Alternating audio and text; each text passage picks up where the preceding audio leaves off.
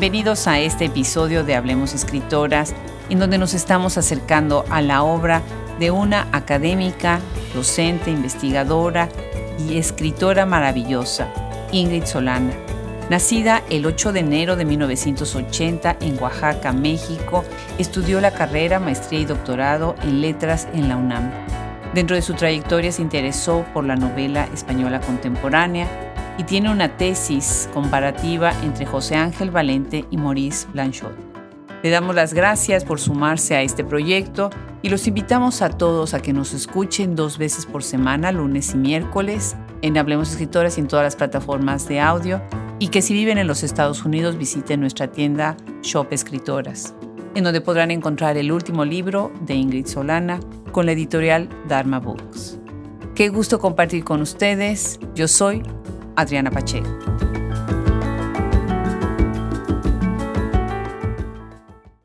Me da mucha curiosidad saber si algunas de las personas que nos escuchan en este momento han estado en Oaxaca, una ciudad tan, tan mágica. Y algo pasa en Oaxaca, que salen estas voces como la que tenemos hoy en este micrófono, que me emociona muchísimo, muchísimo de verdad tener a Ingrid Solana y poder conversar con ella por este espacio que hemos reservado con tanto gusto para recibirla en Habremos Escritoras. Ingrid, muchísimas gracias por aceptar la invitación a este proyecto. Muchas gracias a ti, Adriana, y Hablemos Escritoras por invitarme, por acogerme, por leerme con tanta atención y tanta generosidad. De verdad estoy muy agradecida. Muchas gracias.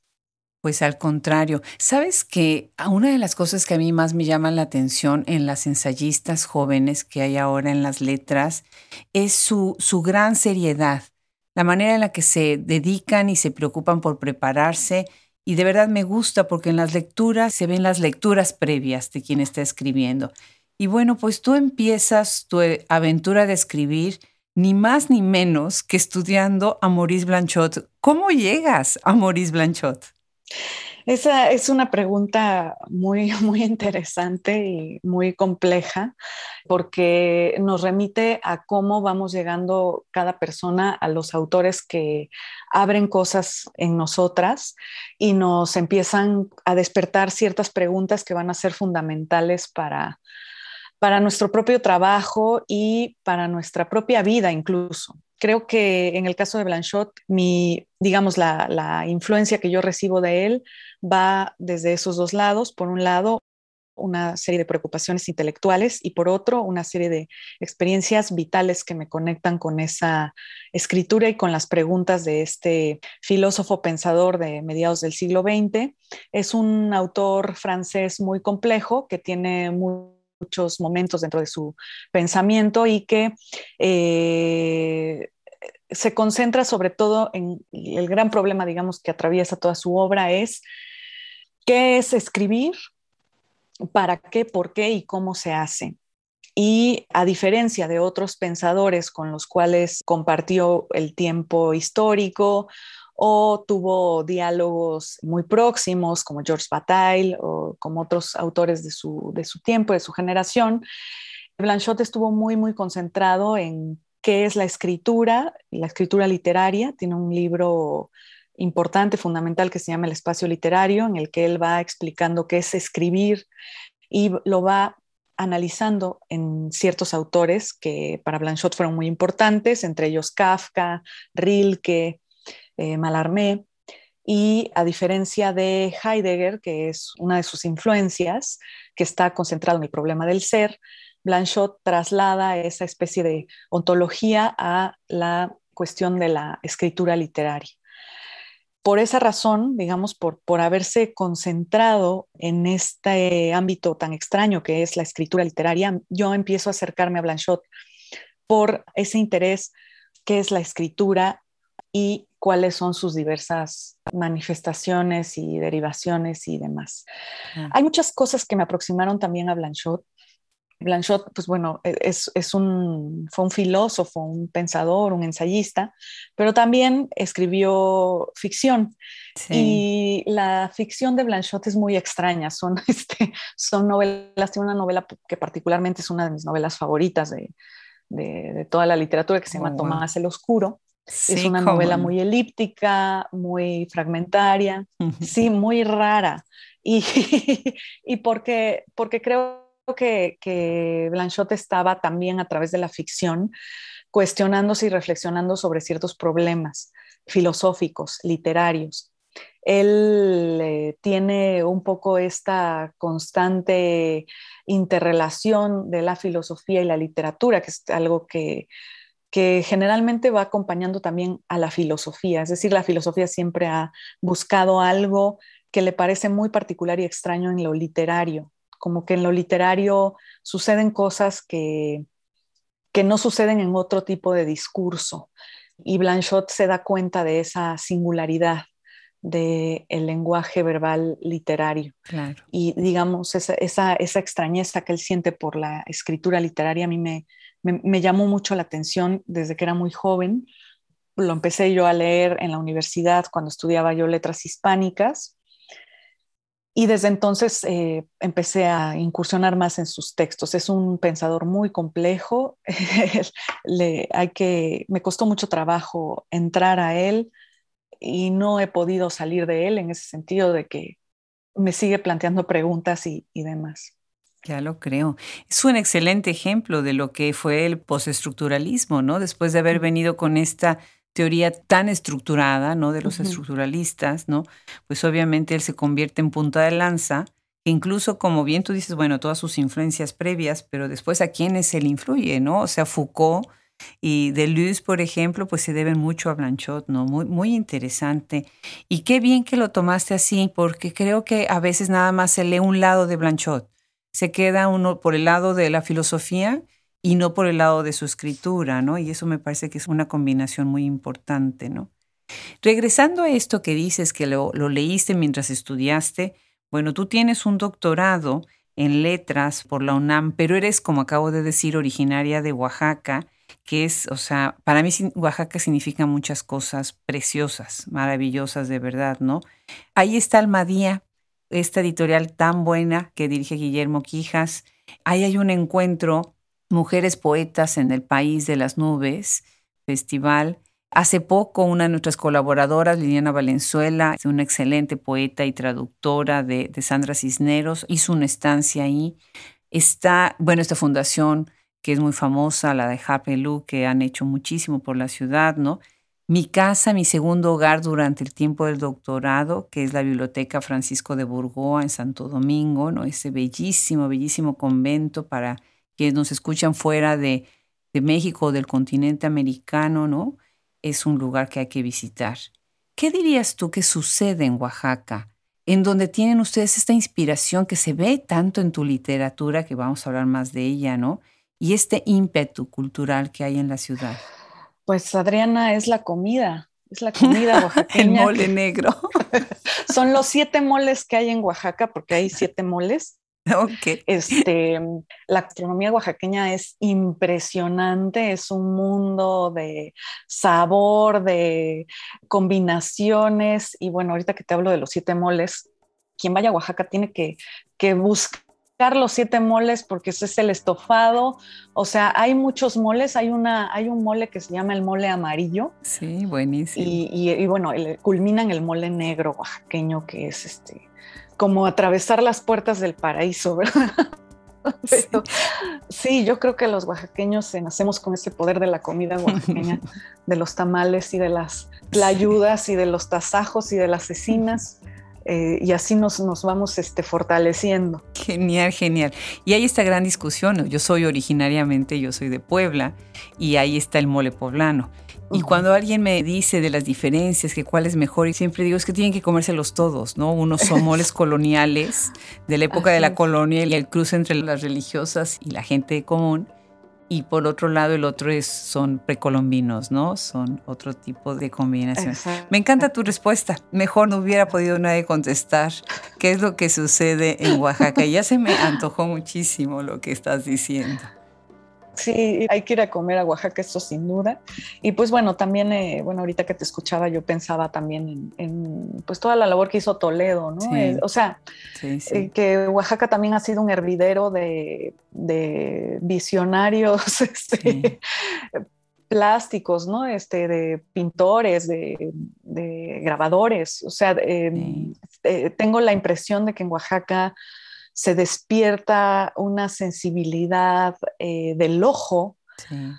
Yo, porque me crié un poco entre Oaxaca, la ciudad, y el istmo de Tehuantepec, de donde eran mis abuelos maternos. Eh, mi abuela falleció apenas el año pasado. ¡Ay, qué pena! Sí, ellos estaban en Tehuantepec, que es un pueblo del istmo, y yo crecí también mucho con una sensibilidad, me parece que es un poco distinta a la con la que vivimos ahora, porque pues a mí sí me tocó eh, desarrollar esta cuestión de estar escuchando a los animales, estos despertares de madrugada, mis abuelos se despertaban a las 5 de la mañana, eran personas de pueblo y se despertaban a las 5 de la mañana y desde las 5 de la mañana estaban barriendo, trabajando.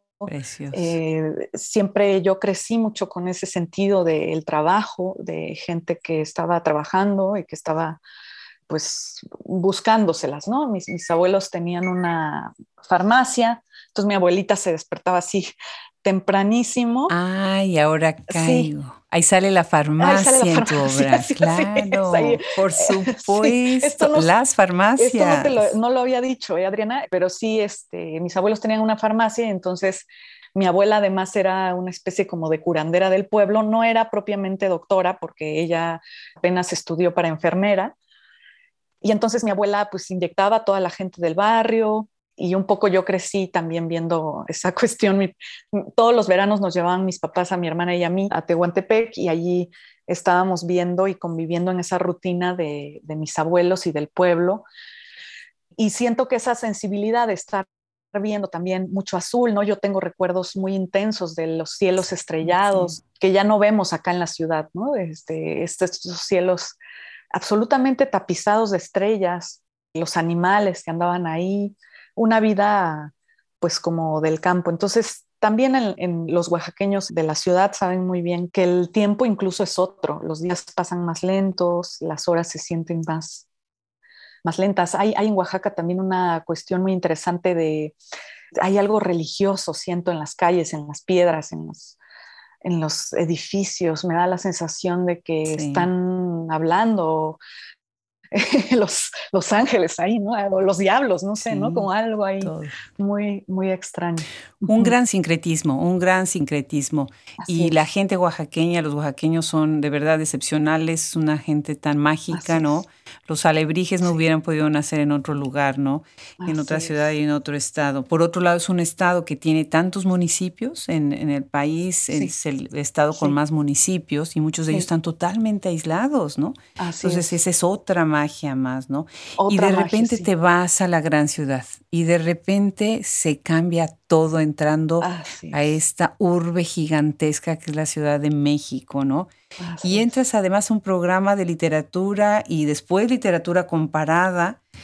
Increíble, ¿no? O sea, ese contraste y decides ser formadora, ser docente y dedicarte a la educación también, ¿no? No nada más investigar y escribir.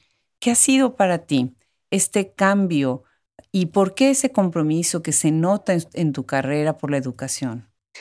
Sí, hay una, eh, yo empecé a dar clases muy joven, como a los 23 años, y me parece que la función de la carrera de letras concretamente es la de formar docentes, porque pues bueno, realmente un escritor mm, no necesariamente necesita una carrera, ¿no? Se puede formar de muchas maneras y no solo estudiando letras. Entonces, me parece que en letras una de las, de las grandes vertientes de la carrera es la de la, de la academia propiamente, que presenta pues numerosas dificultades y es una carrera que se tiene que formar de ciertas maneras. Otra de sus vertientes es la de la lingüística, salen muchos lingüistas de, de letras, y otra más es la de la docencia, aunque la Facultad de Filosofía y Letras tiene una carrera de pedagogía, muchos eh, docentes se forman realmente en letras. Y en mi caso fue un poco así, yo me fui orientando hacia esa parte de la docencia y empecé muy joven a dar clases de redacción, di clases de redacción en muchos lugares, en muchas universidades, porque además la redacción, hay que decirlo, o sea, el, saber escribir es una actividad que prácticamente todos necesitamos. Todos necesitamos, ya seamos ingenieros, contadores, eh, psicólogos, lo que sea, todos necesitamos saber expresarnos tanto oralmente como de forma escrita, me parece.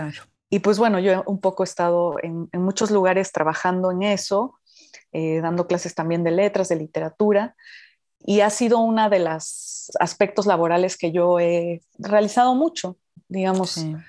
Se sabe que, los que las escritoras no vivimos de escribir. Entonces, de veras. Eh, un poco ha sido, ha sido un poco la, la, vertiente que yo he tomado, entre otras muchas, ¿eh? porque también he hecho otras cosas, pero, pero la docencia sí me ha acompañado, digamos, de forma eh, relativamente constante. Y ahora eh, de repente volteo y digo, ya pasaron tantos años. Pues son bastantes años ya. Es, es muy curioso. No, pues no son tantos. Eres una escritora joven, una docente joven pero empezaste muy joven. Sí, y bueno, si alguien tiene alguna duda de que si sabe escribir o no, Ingrid Solana, con quien estamos platicando el día de hoy, para quienes nos están escuchando, pues nada más vayan a varias revistas en donde ella publica de verdad tiene unas entradas muy interesantes. Hay una que me, llamó mucho la atención, en donde estás hablando de Carlos Monsiváis. Esa me, me, gustó mucho, bueno, todas las que estuve leyendo. Estás también publicada en Samoa, periódico de poesía, máquina, revista electrónica. Y en Samoa tienes un cuento. Y ya sé que muchos que nos están escuchando están ansiosos a que llegue yo a los libros, pero antes me quiero detener, quiero hacer una paradita en un cuento de Ingrid. ¿Nos quieres leer un fragmento de este cuento? Sí, claro que sí. Te leo el principio. Es un cuento que se llama Las estatuas de Demetrios. Tiene un epígrafe de Soren Kierkegaard que dice...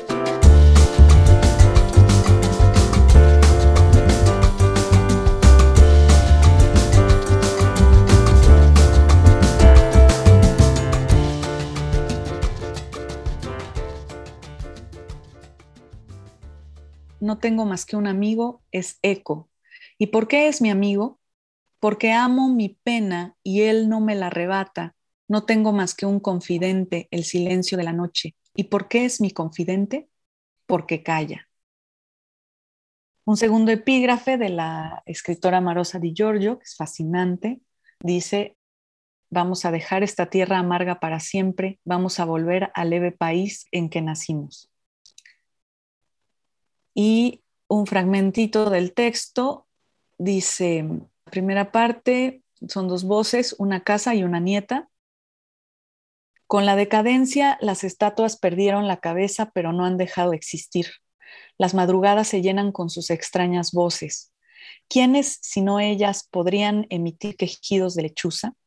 El tiempo también dejó crecer las hierbas, el musgo, piel de piedra, el moho, epidermis de pared. Los años dejaron crecer las horas, sus picos en los rincones, las grietas en la pintura de los cuadros, el cascajo de lo inmóvil. Todo es viejo aquí. Yo soy vieja. Y bueno, luego empieza la narración. Eso es lo que me intriga. Empieza la narración, pero antes vienes con esta explicación, esta provocación, ¿no? Estás hablando de una comedia libre sin actos, como si estuviéramos hablando de drama, ¿no? Y después ya te vas a venir a, una narración. Cuéntanos un poco sobre este cuento y sobre tu intención de hacer una intersección dentro de los géneros, ¿no? Que es algo muy, este, están como en diálogo también en tu escritura los géneros literarios. Sí, en este caso, eh, bueno, este es un cuento que fue adquiriendo forma como un Frankenstein, probablemente como todos los textos que he escrito, porque se escriben de una manera primero, pero después se van nutriendo de, de, muchas cosas y se van cambiando. Y este cuento fue igual que lo demás. Me interesaba mucho a mí abordar el problema de cómo nos enfrentamos a la decadencia, cómo nos enfrentamos al luto y cómo nos enfrentamos a las cosas que nos heredan nuestros antepasados, o sea, nuestros abuelos, en este caso, porque es la historia de una nieta con un abuelo que le deja una casa vieja en Zacatecas y ella no sabe, ella no quiere cargar con ese peso de lo que le deja su abuelo, porque, porque es mucho, o sea, ella lo siente como algo muy pesado.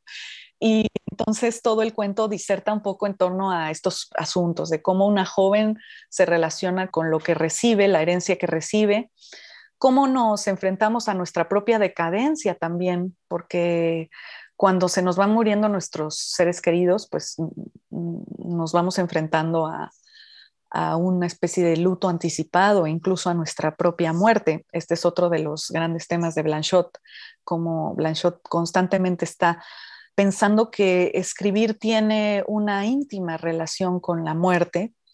Eh, por supuesto, no es una muerte melodramática, sino es simplemente con el tiempo de la escritura. Es muy extraño porque morimos las personas, pero los escritos no se mueren, quedan ahí. Entonces, eh, en este caso, eh, este cuento tiene estas voces que van apareciendo aquí. Se supone que la casa misma también tiene una voz, porque es un cuento que está escrito, una parte está escrita en cursivas y otra parte está escrita en letra redonda. Y se supone que la parte en cursivas es la voz de la casa. Entonces, la casa misma es un espacio que también tiene voz y que también tiene los lugares viejos que están llenos de tanta energía del pasado y que parece que están hablando. A veces vamos a, casas o a edificios y todo en ellos nos da ese sentido de que están vivos y de que la historia está viva dentro de sus muros. Y un poco en este texto la idea es que esa casa se está comunicando con esta joven que llega un poco ahí y le está contando también que ya llegó también a un momento de ruina. Entonces hay una especie como de reflexión ensayística de todos estos temas con la historia que se va tejiendo en el cuento.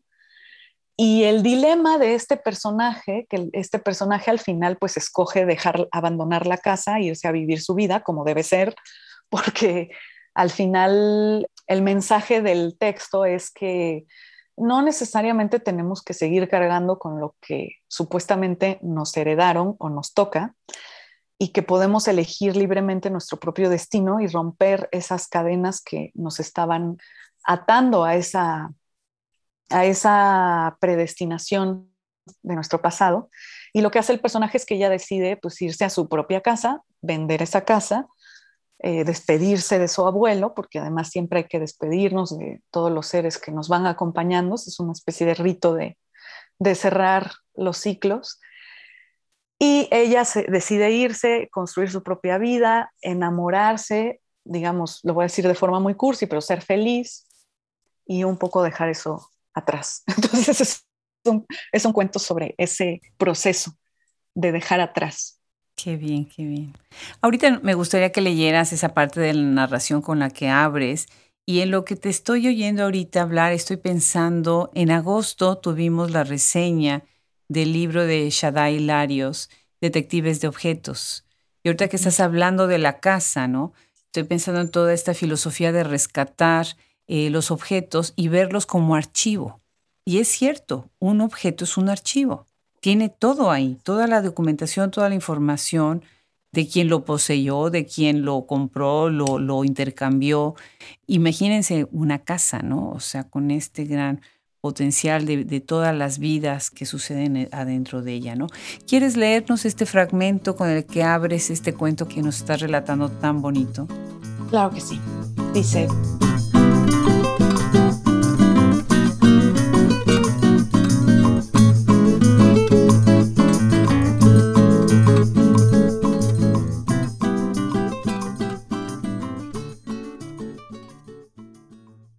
Mi abuelo murió en mayo.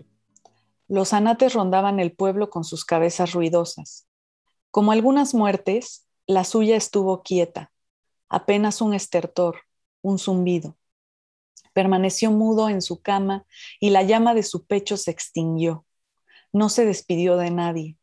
Alguna tía lejana y yo fuimos las últimas vivas de la familia. El abuelo había resistido, solo y tenaz, una vida de pérdidas. Me sentaba a su lado cuando lo visitaba durante su enfermedad cancerosa y esperaba encontrar respuestas a la orfandad. Él era el último de mi familia, pero su rostro se había petrificado. Quizás había muerto mucho antes de que su corazón se paralizara definitivamente. Después del funeral, regresé a mi casa en Ciudad de México, tratando de huir de las muertes interminables. El olvido es una trampa. Nadie olvida, solo huimos. Pensé en no volver al rancho en Zacatecas. Me concentraría en mis estudios y quizá los recuerdos se disolverían lentamente como toda fuga. El luto es tenaz, nunca deja de morir. Lo que ignoramos nos atrapa inevitablemente. Precioso, precioso esa lectura y de verdad este cuento se los recomiendo mucho. Me, me interesa mucho esta idea de además publicar en una revista y yo a veces, aunque tenga tanto, tanto trabajo, me encanta colaborar en revistas, ¿no? En donde tenga yo la invitación, en donde yo busque el espacio. Es como un statement, es como algo que, una propuesta, ¿no? Escribir para una revista, además que, bueno, las revistas son gloriosas. ¿Qué opinas tú precisamente en este ejercicio de ser promotora cultural, también entrar en el espacio de las revistas? Bueno, esa es una pregunta increíble, Adriana, porque las revistas literarias en México han tenido una vida que, digamos, motoriza la actividad cultural. No solo en México, creo que la, función de la revista en un país pone la cultura a moverse, es como si la montara en una bicicleta y la mueve. Creo que el papel fundamental de las revistas literarias son, son verdaderas joyas de lo, que, de lo que se escribe y de lo que se hace en términos creativos en un momento histórico y su valor es incalculable dentro de la vida cultural de, de un país. En México tenemos una tradición increíble de revistas desde pues desde todos los tiempos, ¿no? O sea, si, si hiciéramos un análisis a partir de, lo, de, las revistas que se publican después de la Revolución Mexicana, pues bueno, tenemos un, material ingente de, de, revistas increíbles además que, que se han hecho, eh, muchas revistas hechas por, por grandes eh, personajes de la cultura, escritores, personajes de la cultura mexicana, en fin. Entonces creo que sí, la revista es un, instrumento fundamental de la vida cultural de México. Para mí ha sido, digamos, yo muchos de los textos que tengo, y si vamos a conversar de notas inauditas, eh, tiene mucho sentido hablar de eso porque realmente mm, mm, mi vida eh, de publicar se ha dado a través del, del trabajo que he hecho para revistas y que me han pedido específicamente de revistas a veces parece un poco romántica la idea de que estamos escribiendo un poco así como, y sí es cierto, escribimos un poco nuestros intereses y demás. Yo particularmente he tenido el enorme privilegio de poder eh, escribir lo que he necesitado escribir así como lo he hecho y no he tenido, la verdad debo este, decirlo, no he tenido ningún tipo de contratiempo real y verdadero para poder ejecutar mi trabajo. Eh, al contrario, he tenido todas las herramientas y se me han concedido todas las, las, herramientas para poder hacerlo. Y parte de, esa, de ese para bien ha sido la constante invitación que me han hecho a, revistas y varios de mis textos han salido de, de, esas invitaciones. Y para mí como lectora, la revista es un compendio muy interesante y muy profundo y complejo de lo que se vive en la cultura. Entonces, eh, creo que sí es, es una pieza fundamental de nuestro entendimiento cultural. Claro, definitivamente. Y ahorita que ya estás mencionando notas inauditas, que empezamos porque el título me encantó. Todos, todos los títulos de, tus, de lo que escribes me gustan mucho. Memorias tullidas del paraíso. Dije, wow, ¿cómo no se me ocurrió un título así antes a mí? De verdad, condensa todo. El título es algo tan importante, ¿no? En un libro. Y Notas Inauditas, esta fue publicada en el 2019 en Difusión Cultural UNAM. Qué buena editorial es UNAM, ¿verdad? Qué títulos sacan. Sí. De verdad que es, es, fantástica. Y bueno, ni se diga también Dharma, son editoriales pues que, que, se atreven a muchas cosas, ¿no? Aquí estás haciendo una reflexión de un tema que yo veo continuamente es tu preocupación, ¿no? Y ya lo has mencionado ahorita.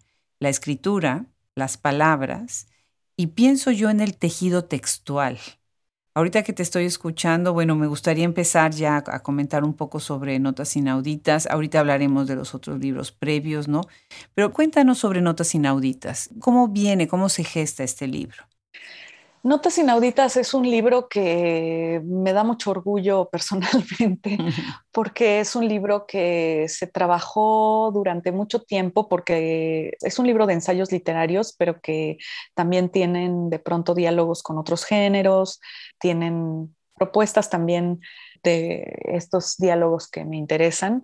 Y es decir, no, son ensayos este, académicos ni mucho menos, son ensayos más lúdicos que tienen la intención de invitar a los lectores a que reflexionen sobre los problemas que voy planteando y a que lean los textos que, yo les, les propongo. Siempre lo intento de manera eh, lúdica, juguetona, para que, para que sean desde otro lugar y el conocimiento también se genera desde otro lugar. Entonces, los textos que van andamiando el libro son textos que se publicaron por separado en revistas varios de ellos, y que posteriormente yo me di cuenta que tenían ciertos hilos comunes y que a mí me interesaba unirlos en un libro.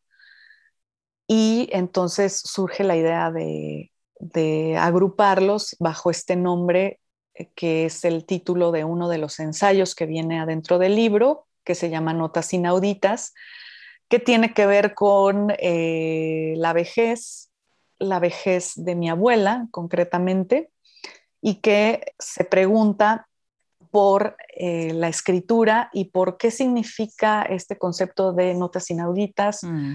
que es un término que tiene que ver también con la música, que yo tomo o retomo de un escritor francés importante que se llama Pascal Quignard, y con el cual Pascal Quignard se refiere a esas a lo que no oímos, lo que no alcanzamos a escuchar y que es el más profundo latido de la vida y de la muerte. Y que esa especie como de zumbido o sonido interior profundo se encuentra en el arte. El arte es un espacio en el que parece que hay muchas voces, pero en realidad lo que está latiendo en el fondo de sí es el más profundo y casi aterrador silencio porque nos está confrontando con lo más profundo del ser humano. Entonces, notas inauditas, todos los ensayos que vienen en el texto tienen un poco que ver con eso, con cómo nos enfrentamos a nuestra propia muerte, porque más allá de que sea un tema fúnebre, la idea de concebir a nuestra muerte o pensar en qué es la muerte nos orilla a pensar en la vida y a vivir nuestra vida desde otros lugares. Por ejemplo, no tener miedo, por ejemplo, recuperar nuestra memoria, cuidar nuestro medio ambiente. Hay un ensayo que se llama Desastres Negros en el que yo hablo de las, de los problemas ecológicos complejos de nuestro tiempo, como estos derrames de petróleo en el mar, que son tristísimos. Eh, el ensayo abre con esa imagen de de cómo estos derrames de petroleros este, pues matan a millones de animales, de tortugas, y eso es, uno llora de, solo ver las fotografías del desastre de, eso, ¿no? O este continente de plástico, tenemos un continente de plástico ahí en el mar y es dolorosísimo para cualquier ser humano, empático con, con la vida, ¿no? Entonces, este, entonces un poco este libro, Notas Inauditas, va agarrando justamente estas notas que tienen que ver con la muerte, con la vida, y va tejiendo ahí una serie de problemáticas y de ensayos que tienen que ver con estos asuntos. Es buenísimo el libro. Se los recomiendo mucho, mucho. Empieza además en algo muy interesante. Está hablando de animales que simulan morir. Y bueno, en la especie animal hay muchísimos animales que ahora sí que no estaba muerto, andaba de parranda, que simulan estar muertos, pues para no ser atacados, no ser eh, devorados, ¿no? Y eso me, interesó mucho y, y, cómo desde ahí también estás hablando, cómo nosotros también somos una serie de simulaciones, ¿no? Y hay tantas cosas en la vida humana que son una serie de simulaciones. Por otro lado, entras en diálogo con muchos personajes importantes, tanto de la filosofía como del feminismo, ¿no? De la literatura Y me gusta mucho que entres en diálogo con Sara Uribe. Qué delicia, ¿no? Esta conversación sobre Antígona y todo lo que, lo que Sara Uribe pues ha desmenuzado con esta idea de nuestros muertos, ¿no? De la persistencia de olvidarlos y a la vez de la presencia que tiene, ¿no? Muy interesante. Y como bien dices, eh, hablas de estas catástrofes ecológicas. Pensé mucho en Gabriela Cabezón Cámara, en todo lo que está haciendo ahora, ¿no? En, Fernanda Trías, que ha hablado tanto también del tema, Fernanda García Lao, pues hay una inquietud muy fuerte, ¿no? En hablar sobre ecología y sobre todo sobre los grandes horrores que estamos viviendo, ¿no? Y bueno, pues el libro es una joya, de verdad, te felicito en todo lo que es la estructura, la novedad, la manera como se van entrelazando los ensayos y cómo dialogas con todos estos personajes. Siento que algunos de los temas que persisten en tu obra, y ahorita lo vamos a ver con Memorias Tullidas, es precisamente la memoria, como el título de tu otro libro lo dice. Por otro lado, mucho estás también pensando y se está viendo mucho en tu obra la corporalidad. El cuerpo tiene un lugar como muy especial, ¿no? Cuéntanos antes de seguir a, Memorias Tullidas de tus dos libros previos, los que publicas antes, precisamente de Notas Inauditas, que son de Tiranos, Contramundos y Barrio Verbo. Sí, de Tiranos y Contramundos, de Tiranos es un libro que yo publiqué, es prácticamente una plaquette porque es un libro muy cortito de poemas en prosa. Tiene, me parece, si mal no recuerdo, porque ya se fue hace mucho, son, este libro yo lo publiqué en 2007 con una editorial eh, independiente que se llama Limón Partido, que me parece que dejó de publicar hace poco relativamente, pero publicó a muchísima gente que escribe. Y en esa plaquette, en aquel momento yo tenía como 27 años y justamente estaba haciendo la maestría y estaba yo pensando en, estos asuntos sociales que siempre me interesaron de nuestro país, de cómo eh, siempre estamos lidiando con figuras tiránicas de una u otra manera, ya sean, empieza desde nuestra familia, pero también se va agrandando a, lo que es la política en general. Y también había ciertos textos en este libro eh, breve que hablaban de la tiranía también de a la que las mujeres eh, nos enfrentamos con, con, parejas o con, con, relaciones amorosas. Entonces, eh, un poco el libro tenía esas inquietudes. Eh, me parece que es un texto, ya viéndolo, bueno, con esta distancia, es un libro con el cual, fíjate que tengo todavía ciertas simpatías, pero creo que sí era un libro, pues es un primer libro, un primer... Y surgía de impulsos muy curiosos, ¿no? Por ejemplo, e, es un libro que, que podía desarrollar más ciertas cosas.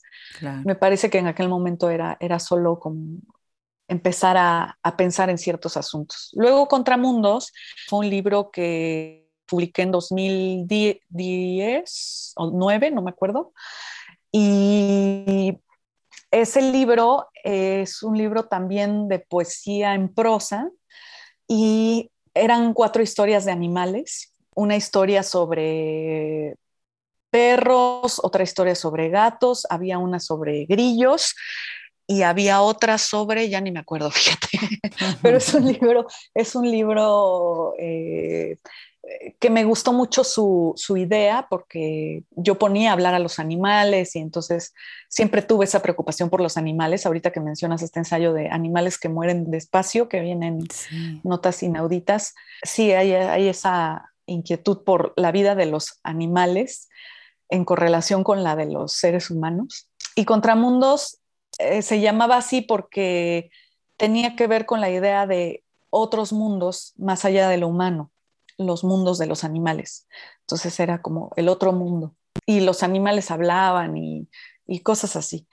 Este, ese libro se publicó en una convocatoria del Instituto Mexiquense de Cultura y pues bueno, por ahí anda. Ya no se reedita, entonces pues anda, anda por ahí. Y después viene hasta 2014 Barrio Verbo, que es un libro que yo escribo a raíz de la beca que tuve en la Fundación para las Letras Mexicanas en, de 2010 a 2012, más o menos.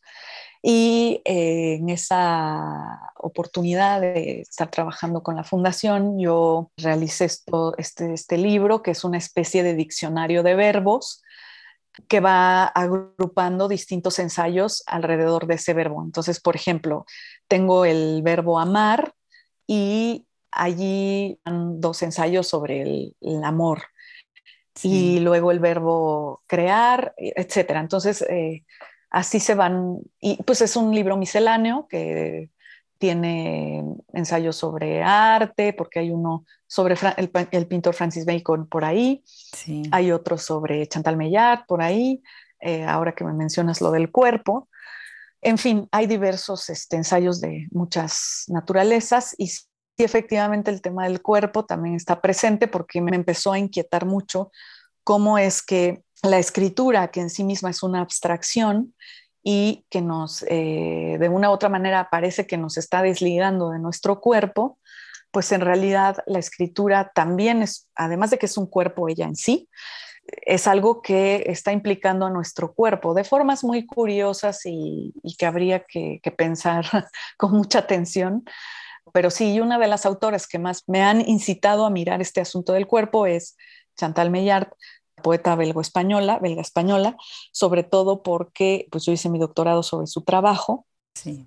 Y pues bueno, un poco he pensado estos asuntos a, partir de eso. Evidentemente no, es una noción de cuerpo que tenga que ver exactamente con, con un tema, sino con cómo la propia literatura y la filosofía han pensado el cuerpo a lo largo de la historia. Sí, sí, genial, me encanta y me encanta que hayas estudiado a ella. De verdad que, bueno, después de estas tesis y estas disertaciones de los estudios que hace uno en posgrado, pues son todo un reto y después se tienen que dar a luz, ¿no? Se tienen que difundir de, de alguna manera. Sí. Y bueno, pues tengo aquí en mis manos Memorias Tullidas del Paraíso, que además me encantó la portada y la edición de Dharma Books también. Qué buena, qué buena editorial Dharma. Tenemos el libro, bueno, tengo que hacer comercial a fuerza, en venta en los Estados Unidos en Shop Escritoras, lo cual me encanta porque, bueno, me puedo imaginar a la gente en cualquier pequeñísima ciudad de este país que es Estados Unidos, bueno, leyéndote. Y bueno, cuando yo me preparo para todas estos eh, estas conversaciones tan tan maravillosas que tenemos en Hablemos Escritoras, pues trato de leer todo, si puedo todo eh, los libros de las escritoras a las que vamos a recibir y los tacho. Sí, ya sé que algunas personas se horrorizarán, pero mis libros sí están llenos de muchas marcas, de todo tipo. El tuyo está tapizado, pero tapizado, o sea, yo hubiera podido sacar de aquí una lista de páginas y páginas con aforismos, con metáforas, con sentencias, con reflexiones. Qué belleza de libro ¿Con quién estás hablando? Bueno, además eh, vamos a hablar ahorita un poquito de la estructura y, del yo y de cómo estás entrelazando ahí con otros temas, pero ¿a quién le hablas en Memorias Tullidas del Paraíso? Ay, qué, qué padre. Estoy, bueno, a mí me, te agradezco tanto esa generosidad. Yo creo que cuando llegamos a compenetrarnos con un libro de una manera que hasta queremos usar ese libro de cuaderno, a mí eso me parece un acto revolucionario, bello y de, la más absoluta eh, comunión con lo que estoy leyendo. Yo, yo soy de las tuyas, yo también este, subrayo todo, pongo notas, a veces hasta les pego cosas. Entonces, eh, sí, me, me, da mucha felicidad encontrar una lectora tan profunda como tú, Adriana, y, y pues ojalá este, tengan más lectores las memorias tullidas. La verdad es que, bueno, el diseño de la, del libro lo hizo Raúl Aguayo, que es genial. O sea, él es, eh, él entiende el concepto global del libro y él hace el diseño de estas portadas maravillosas de Dharma. Y me parece que con Memorias Tullidas él captó la esencia del libro, que es un libro que tiene una especie como de lente de una cámara y que está enfocando a una mujer que va caminando sola como en una especie de estadio Y te cuento una anécdota que, que, fue muy, muy gratificante para mí porque hace unos días vino una amiga a la casa y me dijo, ay, a ver tu libro, no sé qué, tal. Y ya se lo enseñé y entonces ella se quedó viendo el libro y me dijo, para mí esta portada es la imagen de México. me, casi lloro porque me, me, dijo, y entonces me explicó, esta portada es la imagen de México porque yo identifico a México con una mujer sola caminando. Wow. Ay, me, me enterneció tanto, Adriana, escuchar ese comentario. ¿Cómo no? O sea, como México es una mujer sola caminando. Entonces, no sé, esa es una anécdota ¿Cómo que no? te cuento porque fue este así como muy conmovedora. Pero bueno, me parece que la portada de Raúl me encantó y, y me encantó los colores y se me hace como muy, muy atinada la visión y Dharma cuida mucho esas, esas cosas. Quiero también decir este, que qué importante la, el trabajo editorial independiente y qué importante pues el diálogo también que tienen con nosotros, porque creo que son trabajos muy, muy, tanto en la UNAM también recibí lo mismo, porque en la UNAM trabajé con, con Rosalía Chabelas, y Rosalía es una editora de alto nivel. Es una editora, no sabes, el, de verdad, el, regalo de, de, alguien que lee con tanta atención. Con Rosalía yo trabajé cada palabra, un trabajo muy, muy profundo, intenso. Y en Dharma también yo trabajé pues con Nicolás Cuellar, que es el director de Dharma, pero también con Pablo Duarte.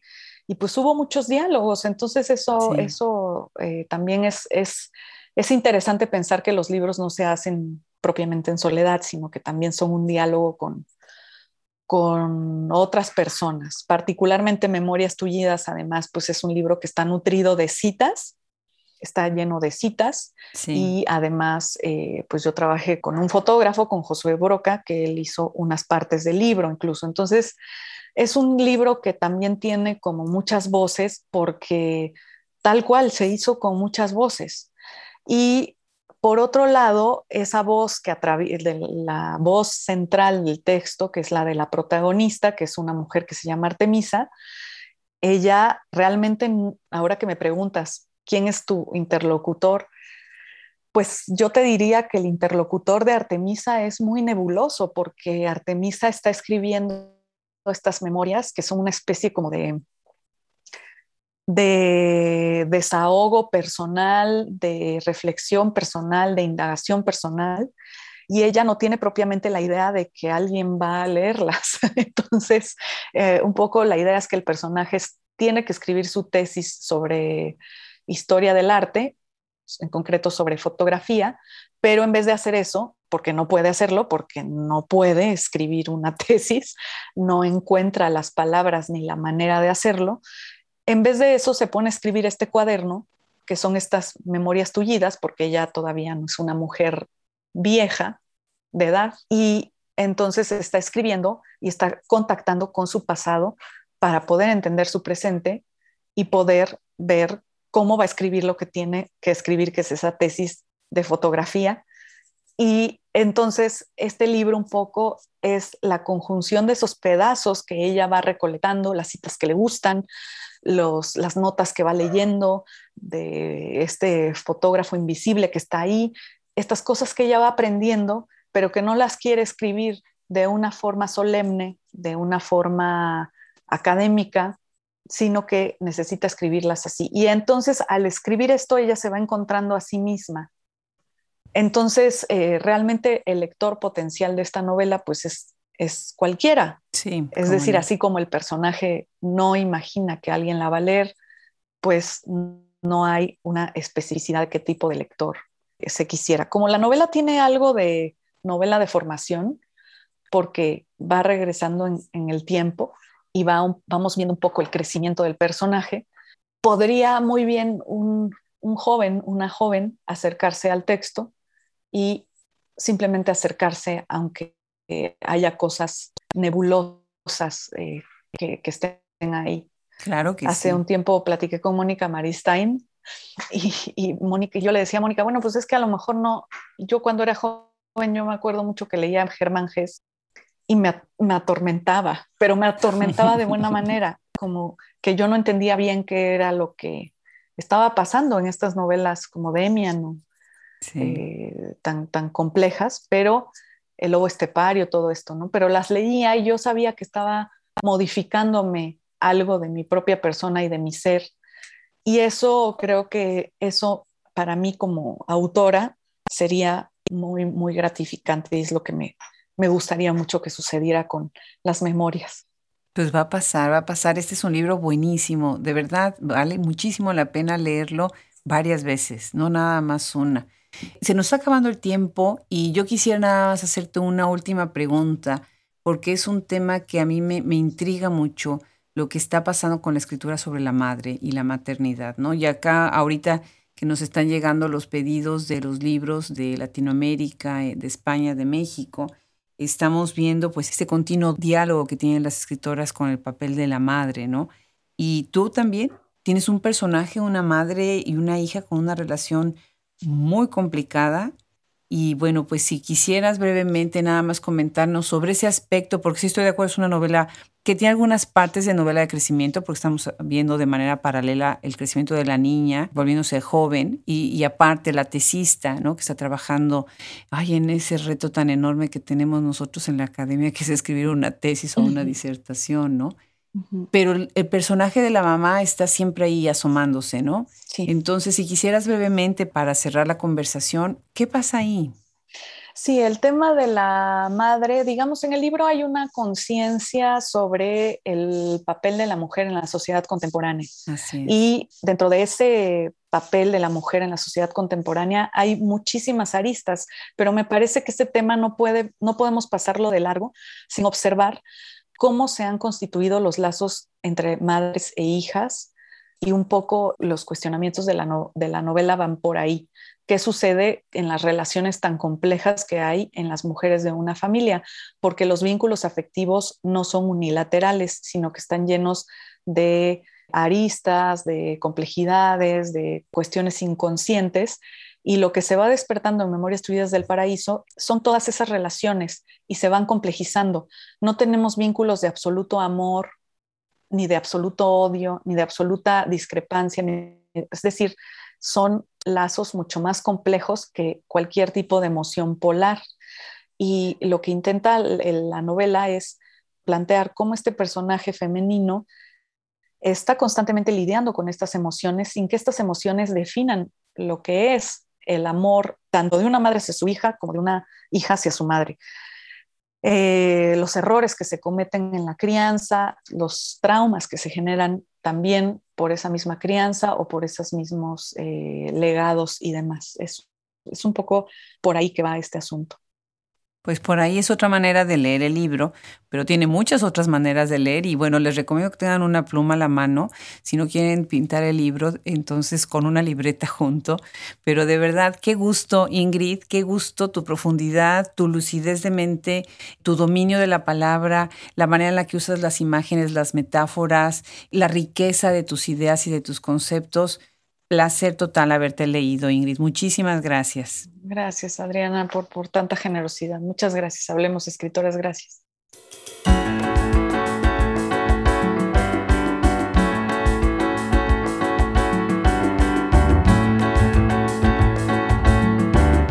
Una vez más le damos las gracias a Ingrid Solana por haberse sumado a Hablemos Escritoras. Gracias también a todo el equipo que tenemos atrás de este gran proyecto todos los que están dentro de la colaboración, lo que es IT, lo que es edición de audio. Gracias a ustedes que nos escuchan y nos visitan en nuestra página web www.hablemosescritoras.com y si viven en los Estados Unidos no se pierdan toda la riqueza que tenemos en nuestra tienda en línea en Shop Escritoras. Se despide desde este micrófono Adriana Pacheco.